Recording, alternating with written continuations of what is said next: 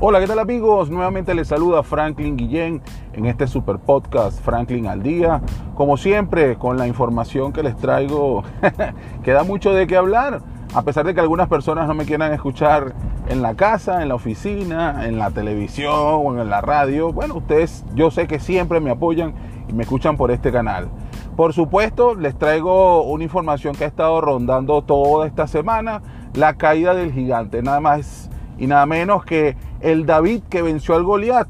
Estamos hablando de Netflix, la cadena de streaming más importante que había en los últimos tiempos. Y digo de que había porque ya no está sola, por supuesto. Recordemos que hoy por hoy existe pues, Disney Plus y otra serie de cadenas de televisión y de productoras que han entendido el negocio del streaming y pasar pues todo lo que tiene que ver con producciones, videos por internet y cobrar una suscripción por ello. Recordemos cómo David venció a Goliath. Goliath en su momento fue Blockbuster, una empresa increíble con un sistema de franquicias que globalizó todo lo que tiene que ver con el entretenimiento en casa. Simplemente, bueno, ellos tenían todo lo que tenían que ver películas, tú podías comprar una película, un título, y podías no solamente tener acceso a diferentes títulos a través de los medios que había, de VHS, DVD, CD, entre otras cosas, sino que también te alquilaban el, aparato o el equipo para poder reproducir el video. Pues por supuesto, no era solamente eso, tú ibas a una tienda Blockbuster creyendo que nada más ibas a alquilar la película y te llevabas cotufa, maní, cualquier tipo de souvenir, perolitos, bichitos. Y bueno, ese era el negocio de Blockbuster. Sin embargo, este pequeño David, que venció al grande Goliath, bueno, em, empezó alquilando dos, tres títulos que te lo llevaban hasta tu casa con un servicio bien interesante. Tuvieron una gran visión que fue, oye, llevar a través de internet por servicio streaming los videos y las películas con una pequeña suscripción y te daban acceso a un montón de títulos. Pues por supuesto como visionarios acertaron de una manera tan increíble que hicieron una segunda evolución y ellos empezaron no solamente a comprar títulos viejos y bueno, a pagar por el, ya no era un tema de que pagaban el royalty por el título, sino que lo compraban, sino que empezaron a hacer ellos mismos sus propias producciones.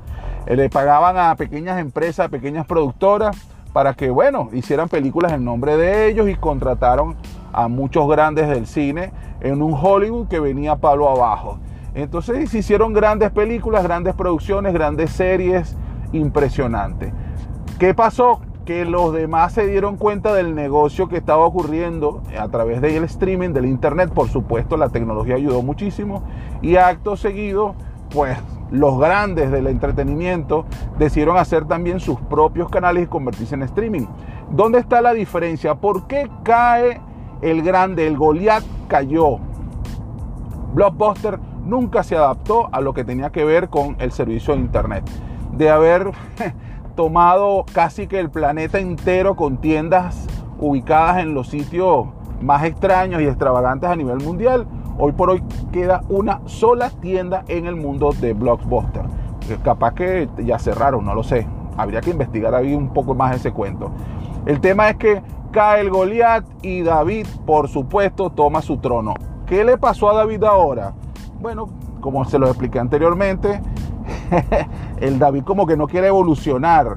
¿En qué sentido? Bueno, simple. Tenemos ahorita una empresa, una mega industria llamada Walt Disney, por ejemplo, que ha comprado todas las productoras, todas las distribuidoras de entretenimiento, todo lo que tiene que ver con el proceso de crear entretenimiento. Tiene parques, te vende souvenirs, es una marca increíble. Y ahora tiene su propio canal de televisión streaming pago en donde todas sus películas, ahora ellos deciden no venderle más a Netflix. Y tan sencillo como que, bueno, Netflix, voy a ver qué vas a hacer tú, pero ya mis producciones ya se quedan aquí, pues.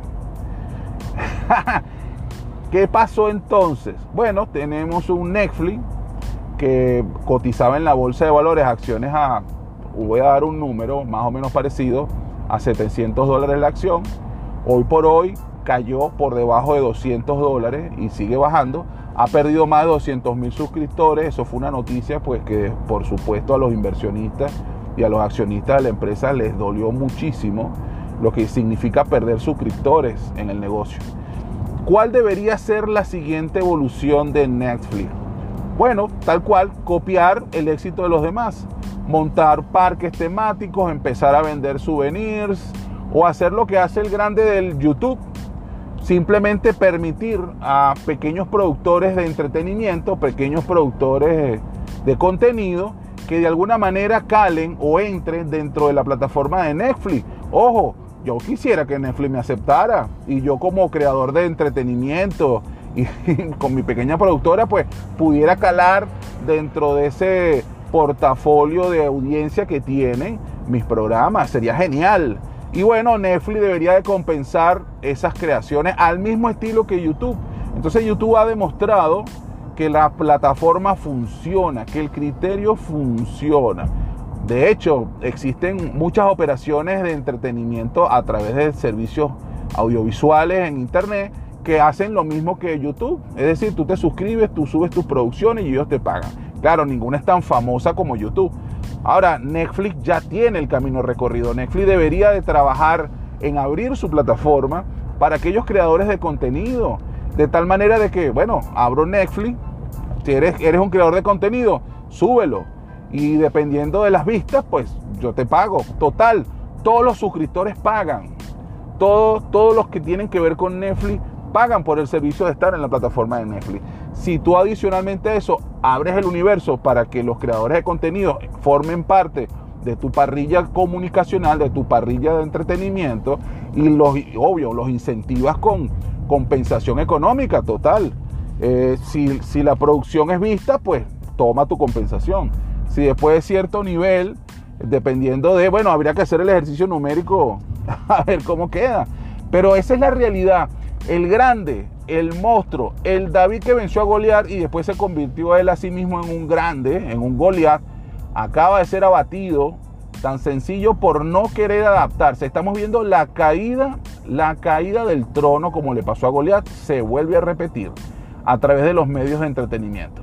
De todas formas, podemos seguir hablando más adelante de este tema con algo de historia. Sigan por favor los chismes y comentarios que les voy a traer más adelante sobre este asunto de la caída del David. Éxito.